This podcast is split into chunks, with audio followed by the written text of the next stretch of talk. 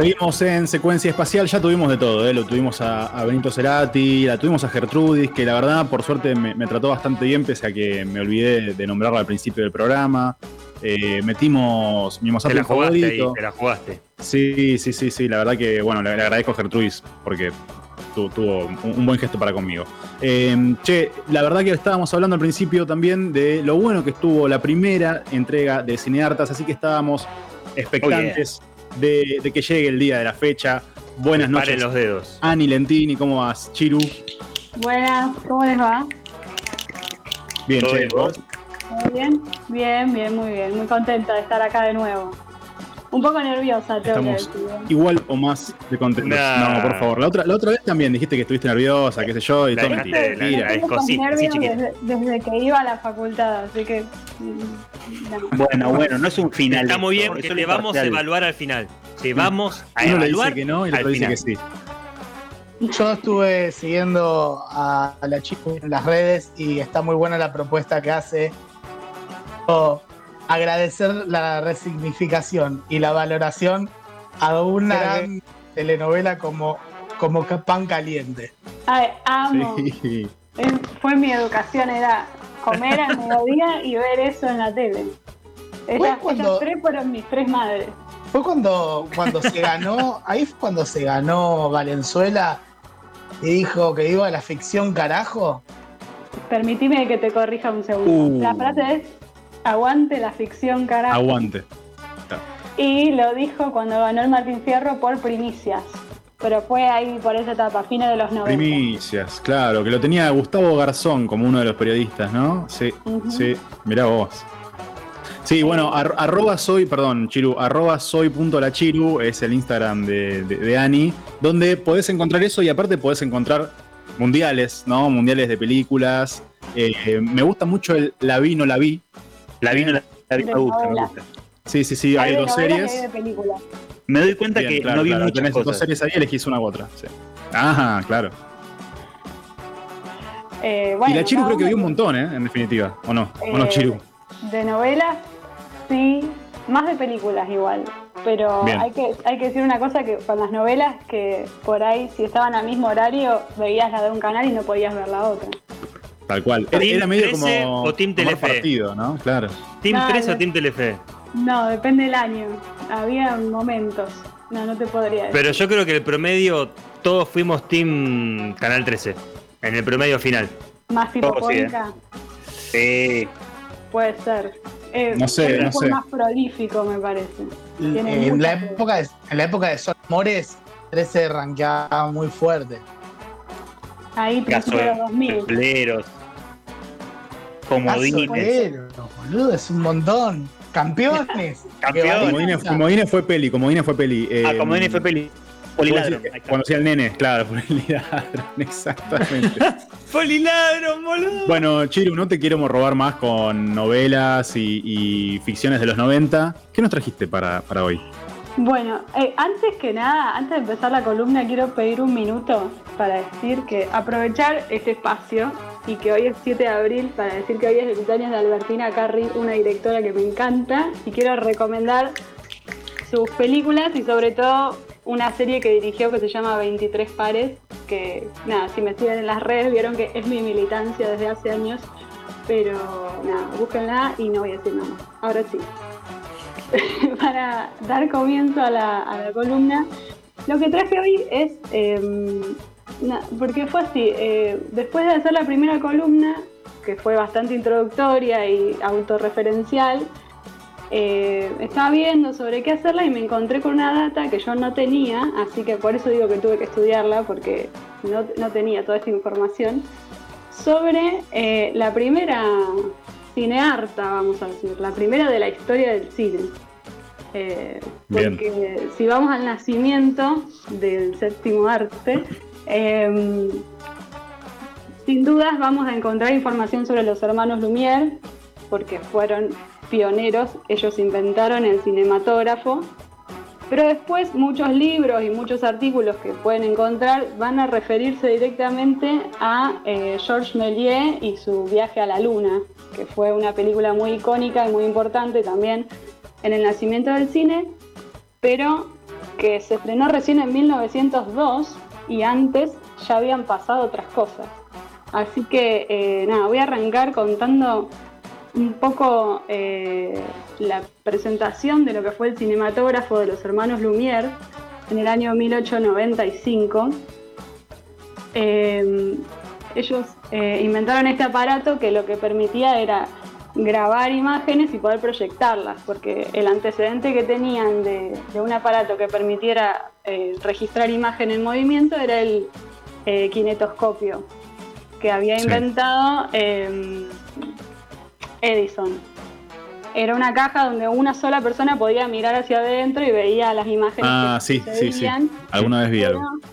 Pero la contra era que solo lo, lo podía ver una sola persona. Entonces los hermanos Lumière fueron un poco más allá y crearon algo que permitía proyectarlo y que lo pudieran ver varias personas a la vez. Este, bueno, y entonces ese día, en diciembre del 1895, estaba presente Georges Méliès y el resto de su historia conocida, estrenó Viaje a la Luna, pero también estaba, em, voy a decir esto muy mal porque no sé francés y los apellidos no sé cómo se pronuncian. Ah, no, no esto es terrible. ¿eh? Está, de, casualidad que dije Georges Méliès. claro, vos ya metiste ahí un golcito, bien, claro. Este, estaba León Gomón, si no me equivoco, y su secretaria Alice Guy, que es nuestra protagonista de la columna del día de hoy. Este, ¿Qué pasaba? Los hermanos Lumière presentaron este aparato y las imágenes que proyectaban tenían que ver con eh, la vida cotidiana, o sea, su propia vida y la vida de los eh, ciudadanos de Francia de ese momento. De hecho, las imágenes que se podían ver eran de obreros saliendo de las fábricas o de gente esperando el tren o mm. cosas así, em, no ficción, digamos, documentales, eran imágenes de la vida cotidiana. Y este señor, que ahora a partir de ahora voy a decir León, para omitir decir el loco León. El loco León. Eh, decide que quiere adquirir este aparato para poder venderlo porque él trabajaba en una em, compañía fotográfica. Eh, vendía cámaras, insumos fotográficos y esas cosas. Eh, y su secretaria, que estaba ahí con él, que fue Alice Guy, eh, estuvo de acuerdo, por supuesto, porque además vio un potencial que, como ella había hecho teatro y tenía idea de cómo contar historias, vio que eso le podía servir para filmar algunas cosas de ficción.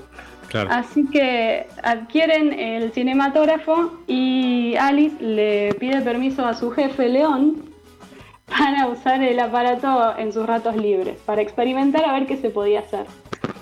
Entonces eh, prueba un par de cosas y finalmente al año siguiente, en 1896, estrena la primera película de ficción del mundo, de la historia, eh, que fue El Hada de los Repollos. Era una historia, una película de pocos minutos que estaba basada en un cuento infantil que explicaba que los niños venían de los repollos y las niñas de las rosas. Este, así que seis años antes de Viaje a la Luna se estrenó una película de ficción totalmente olvidada por la historia del cine. tremendo, eso en primer lugar. Pero ¿qué pasó? Ella siguió filmando un montón de cosas. Eh, tiene más de mil películas filmadas, por supuesto de pocos minutos, no, no sí, sí, claro. peli de dos horas. Pero tuvo un montón de mérito lo que ella hizo porque eh, fue precursora de todo lo que es efectos especiales, eh, cámara lenta y cámara rápida, la doble exposición, el coloreado de las películas, eh, exploró un poco lo que tiene que ver con el cine sonoro, ella grababa la imagen y grababa el sonido y después lo sincronizaba. Em, abordó un montón de géneros distintos, porque en mil películas exploró de todo, hizo thrillers, hizo comedias, hizo documentales, western, romances, un poco de todo. Este, también tuvo elencos completamente eh, constituidos por actores afrodescendientes, eh, elencos eh, de hombres y mujeres en igual cantidad. también exploraba mucho la temática de el feminismo y el sexismo. De hecho, te, hizo una película que se llamaba Las consecuencias del feminismo, donde planteaba qué pasaría si se invirtieran los roles, los rollers. Los rollers, el izquierdo y el derecho. Te caes, muy bien. Te caes, te caes. Sí, claro. Entre el hombre y la mujer y bueno, si la mujer saliera a trabajar y el hombre se quedara eh, haciendo las cosas de la casa. Eh, fue muy, muy avanzada, digamos. Sí, sí, muy, muy de avanzada. Todo lo que venís diciendo es una tras otra, es, tremendo, muy bueno. Cuando en realidad la mujer en ese momento se quedaba en su casa cuidando chicos, haciendo las tareas del hogar, y ella se metía a hacer eso y reconocimiento cero. Porque, ¿qué pasa? Ahora viene lo peor. Ella, primero, una cosa linda, en 1907 eh, se casa con un compañero de la empresa donde ella trabajaba, que también era camarógrafo, y eh, se llamaba, perdón por la pronunciación, Herbert, Herbert Blaché, lo estoy leyendo por supuesto, eh, se casaron y se fueron a vivir a Nueva York porque el pibe León les pidió que fueran a expandir un poco la empresa y todo lo que venían haciendo a otros países. Este, así que allá fueron los dos, este matrimonio nuevo, y empezaron a trabajar, siguieron filmando películas y em, fundaron la primera productora de cine, Solax, allá en Nueva York, cuando todavía Hollywood no había explotado. O sea, fue la más, más grande pre-Hollywood. Este, bueno, siguieron filmando un montonazo hasta que 12 años después ellos se divorcian. Después de tener dos hijos y filmar de todo, se divorcian, eh, la empresa que habían fundado queda en bancarrota, tuvieron que subastarla, lamentablemente, y eh, bueno, él se fue con una aspirante actriz y ella se tuvo que volver a Francia. Y eh, no pudo filmar nunca más porque ya venía avanzando mucho la industria allá en Hollywood y no pudo reinsertarse nunca. Así que después de alrededor de mil películas, no pudo hacer más nada. Y lo peor de todo es que quiso volver a Nueva York a recuperar toda su obra y sus películas y estaban la mayoría adjudicadas a su jefe, claro. a su marido, a, su, a sus colaboradores, pero ninguna, algunas estaban hasta como anónimas. Ninguna estaba a nombre de ella y nada, en los libros de historia del cine cuando aparece, si es que la nombran, figura como una secretaria de León o posible amante, o sea, reconocimiento cero. Y, lo peor de todo es que León, Gomón, vamos a decir nombre y apellido. Sí. este, escribió un libro de toda su trayectoria en esta empresa y decidió eh, hacerlo desde 1907, que fue cuando ella ya no estaba. ya no estaba. Por las dudas. Del mapa completamente cuando fue la responsable del 80% del crecimiento de su, de su empresa. Así que nada, quería traerla hoy para valorizarla, para visibilizarla un poco, porque está muy olvidada en la historia del cine. Así que me pareció que era una buena idea para, una primera columna así oficial. No, no, y aparte, claro, la, primera, la primera columna con la primera de todas y de todos. Como el primer Avenger, la Capitana América de las cineartas. Ah, me mataste. Con todo lo que es superhéroes, no, no Claro, acá me vienen a traer cosas históricas, bien, y, y no, dale, dale. Le manda con el Muy bueno, muy bueno. Novelas de polka sí, ahora superhéroes, no sé no, acá tenés tres que sí, que son Gonza, Johnny y Nico, y yo que no. Bueno, Ian también, ¿no? Ahí seguro. Del otro lado. No, a Ian tampoco le gusta. A Ian no le gusta.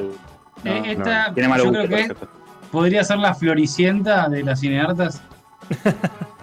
no. No, la Belén, la Belén de las cineartas. La Belén de la Belén Praga. claro, algo más, más eh, anterior que Floricienta. Floricienta, perdón, pero al lado de Belén, ¿quién es? ¿Quién es? ¿Quién sos? No, no te desmutes más, Ian. No te desmutes más. Igual me gustó, me gustó la, la propuesta. Pero yo diría un par de anitos antes. Bueno, la verdad es que tremenda la historia. ¿eh? Es impresionante cómo eh, todo, toda la industria, incluso su ex marido, se encargaron de borrarla de, de, todo, de todo papel, ¿no? De todo registro, impresionante. Sí, totalmente. Igual, por suerte, eh, nada, me puse a buscar y encontré ahí un montón de artículos, videos. Es como que en los últimos años se fue dando un poco de valor a toda la obra que hizo, que en realidad fue impresionante. Claro, tremendo. Un montón de cosas. Y si armamos una petición en cambiar el, nombre del cine Gomont por. Claro, ahí, sí. Por sí, sí, escúchame. Uy. No se, no se ah. cambió la localidad Rauch, no se cambió. Eh, así que sí, mirá, ¿por qué no? Hay que hacerlo, Gonzo. Me gusta. La Chiru pasó por acá por secuencia en la, digamos, claro, la primera entrega oficial de Cineartas para Radio Colmena. Chiru, muchísimas gracias. Un lujo. Gracias. gracias. Chiru. Adiós. Seguimos en secuencia, ¿eh? queda Space News, queda un poquitito más, así que quédate hasta las 12 de la noche de la mano de Bonzo, de la mano de Nico, de la mano del Lagarto, de la mano de Naila, acá en Secuencia Espacial. Dale.